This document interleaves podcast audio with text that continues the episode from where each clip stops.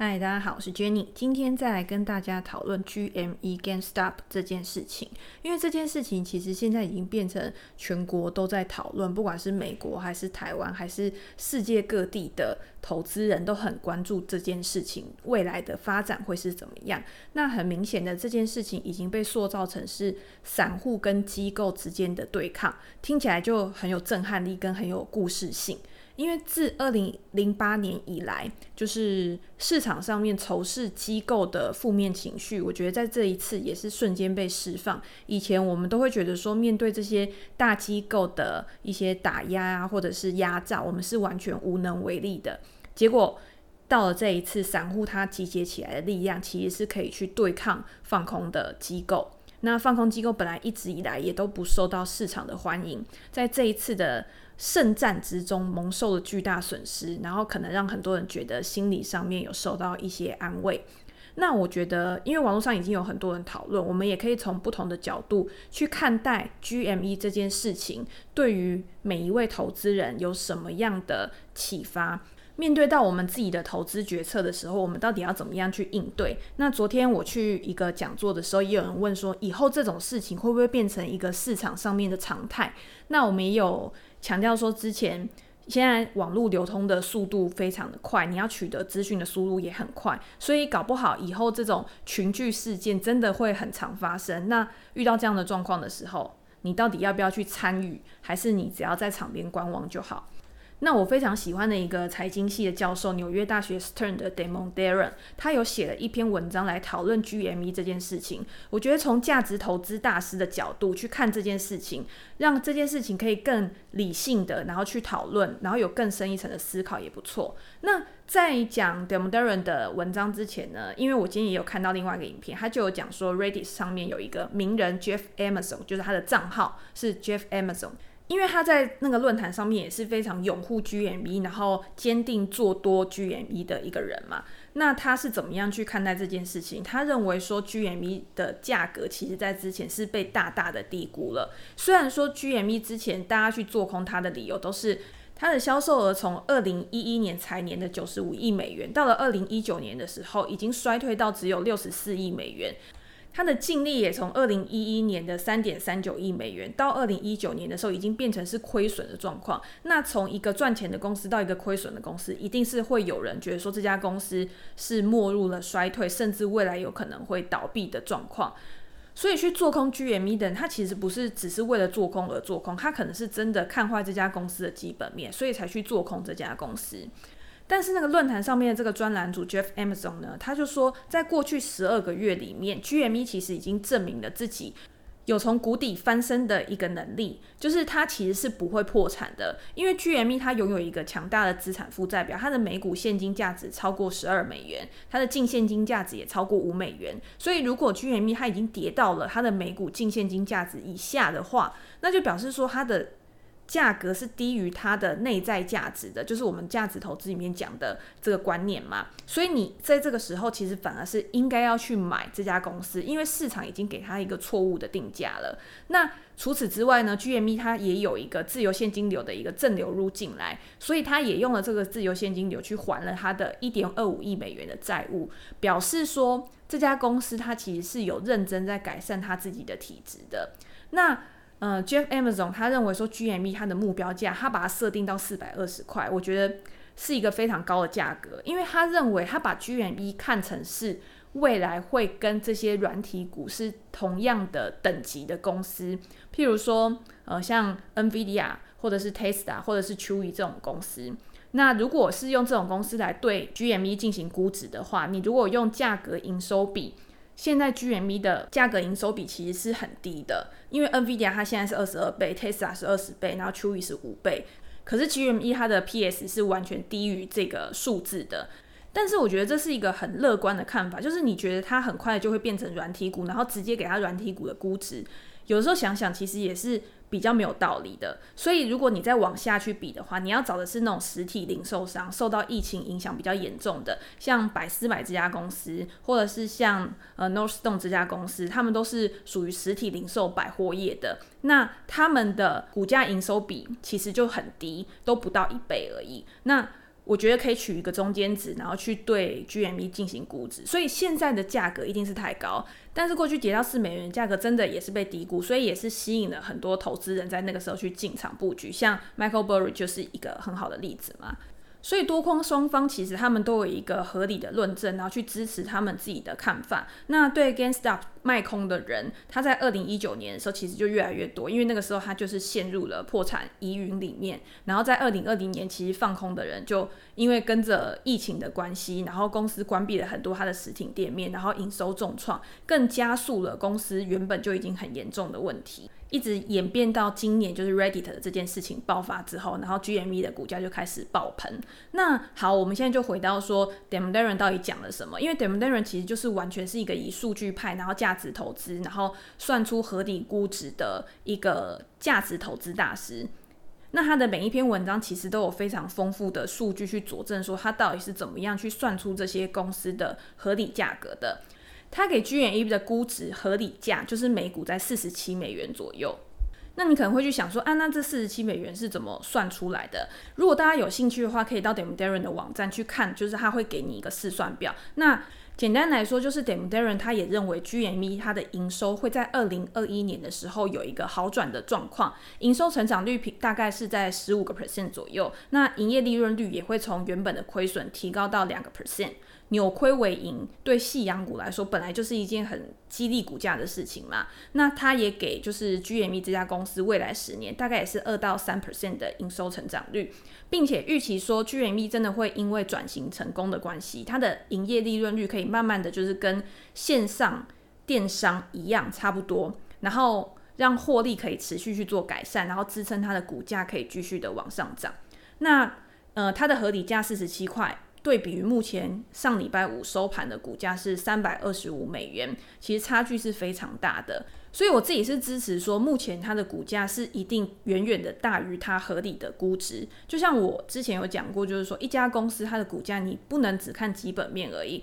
Damon Darren 给的价格一定是没有加入就是比较乐观的预期在上面，但是。呃，股价更多时候是需要一个市场的供需，然后每个市场投资人参与者的情绪去带动的。那这个呃热络的情况什么时候会结束或趋缓，其实是没有人能够预测的。那在 d e m d e r a n 后面的文章里面，他就有说，其实他也认为说这一次市场里面内涵的情绪性因素，然后去驱动呃每个投资人的行为，其实是一个呃很重要的关键。他提出了几个还蛮重要的讨论，就是说，第一个是呃一般人对于专家信任的崩解，因为过去我们可能对于很多呃专家，包括经济学家、财经专家、政府机构，都会认为说这一群专家他们是呃拥有很专业的知识，然后跟一般投资人是站在同一阵线的，然后可以维护我们的权益，然后找到市场上面不公平的地方来予以导正，结果。就是我们一直以来都会觉得说要相信专业，相信专利。可是从二零零八年以来，很多很多的事情在在的证明说，其实这些拥有权利的人，他不一定真的能够保护一般人、平凡人，而是呃，有些有权利的人，他们其实是互相去合作，然后为彼此之间带来利益的。那第二个就是群众智慧赋予给一般人的权利会越来越大，因为大数据的兴起，让我们获得资讯的门槛已经降低，然后流通的速度也变得很快。我们其实也不再需要这些专家给予我们太多的意见，我们可能从网络论坛或者是点评网站，然后各类的社交软体，其实也都有很多高手在民间。然后更多的时候，我们可以从这些同才之间去寻求一个更好的方法，或者是更好的意见，然后做出一个更好的决策。那最后就是会有越来越多就是很有争议性的话题，是没有办法获得一个真正的正确的结论，因为他们的正反两边各有支持者，然后也都拥有很坚强的论证。譬如说，像在投资市场上面，像投资 Tesla 就是一个很有争议的话题，像投资比特币也是一个很有争议的话题。那这一次 GME 的事件其实也是一个很有争议的话题。你如果去看两边的状况的话，你会觉得两边他们有说的都有道理。但是也都会有他们自己的盲点所在，所以到最后就会变成说，反正我就是呃坚定的信念，然后去拥护某一派的说法，会形成一个更大的群体效应。那在投资市场上面，这种状况其实也是从以前到现在发生过很多次。那 GME 的多空双方其实分成两派，他们面对他们每一个人拥护的呃理由跟立场，他们都觉得说自己才是最正确的。但是如果你今天是一个价值投资者，或者是你已经有一个可以遵从的一个投资哲学、投资原则的话，你一定是可以坚持自己的信念，你不会因为就是市场上面有很多不一样的声音，然后你就去改变你自己的做法嘛。那点们的人就是这样。他就是觉得说，当价格跟价值之间的差异过大的时候，我宁愿就是在场边观望，我就选择不投资，因为对他来说，其实这个状况是很好去做出选择的。我就是投入资金，或是不投入资金。我今天当价格高于我所认定的价值的时候，我就是不投入；如果今天价格低于我所认定的价值的时候，我就是去投入资金，然后跟着之后呃均值回归，然后这样的状况，然后去获利。这个就是一个比较理性的做法。那如果大家今天去看呃这一次的 GME 事件的话，其实避险基金跟散户投资人他们现在在做的事情，也已经超越了基本面的范畴。其实多多少少就是隐含了一种比较不理性的成分。那 Damon Durnan 在过去他其实也并不支持避险基金的做法，他会觉得说，这些避险基金其实他们的主要应该是要去帮他们的投资人获取最大的利益，然后赚取最多的获利。但是这些避险基金，它其实只是收了很高额的手续费来获利，然后，然后在市场上面可能就变得比较霸道，所以才让就是一般的投资人对他们就是很感冒，然后造成了这一次的事件。但是我觉得这种东西都有很多面向，如果你去换一个角度想的话，我觉得避险基金当然有他们不好的地方，但是这些避险基金到底有没有存在的必要？难道就是大家？灭了一个做空的避险基金之后，这个市场就会变得更好吗？你反过来说，我认为这些做空机构也像是商业警察，就是在市场上面去搜寻一些犯罪迹象。大家想一下，如果今天没有做空的人的话，很多舞弊的公司或者是一些僵尸企业，它是没有办法被这个市场去淘汰的。反而造成了资源的浪费，或者是有更多投资人会受到伤害。就像之前安然的事件，如果没有人去揭穿的话，也不会有人知道它有这么大的弊案在里面嘛。那如果大家想要了解这一块的话，其实我可以建议大家去看两本书。第一本书是呃致富出版的一本书，叫做《失败学：那些僵尸企业教我的事情》。那这本书的作者史考特·费伦，他原本就是一个放空的避险基金经理人。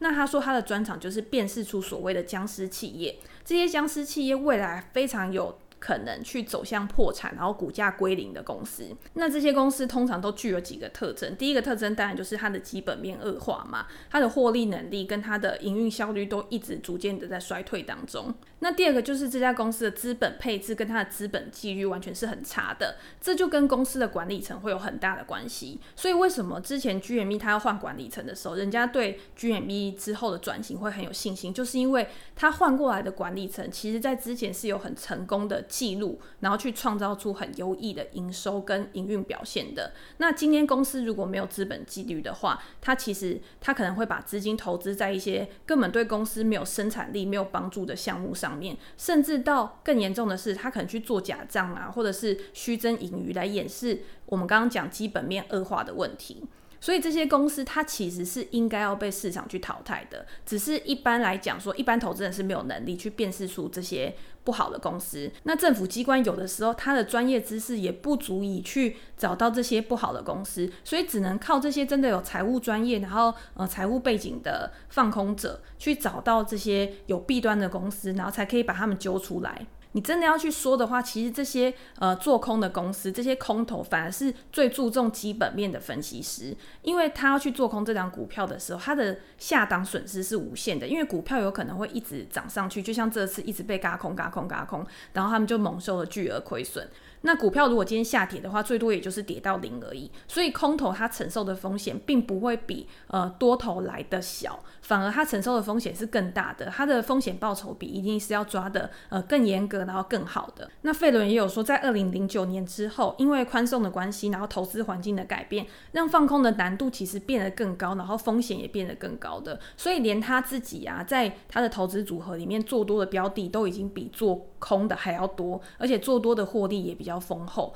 这个就是呃，投资人也是要跟着市场环境的变化，然后去做一个你投资组合的调整，然后有弹性的，然后去改变你的投资策略。那我觉得最重要的就是最后也可以呃，大家也应该去思考一下，就是说这些放空机构啊，其实在过去也给了很多投资人，就是给市场上面对好公司错价的机会。那我们以前在讨论价值投资的时候，都一直想要找到就是一家好公司，它可能遇到了倒霉的事情的时候，然后呃市场对它的定价错误，然后让我们有一个可以逢低进场的机会。那如果没有这些放空机构的话，可能这些机会也会少很多。因为如果你今天真的是一家好公司的话，你一定会有足够的能力去对抗这些不实的指控。那短期的股价波动呢，其实就是提供了一个进场机会，让你可以跟着公司未来的成长一起获利。如果今天真的是一家空有其表，但是没有内涵的公司，你用这种做空的呃方式，然后去找到就是公司基本面的一个弊端，然后用市场的机制来淘汰他们，其实也不失为一件好事。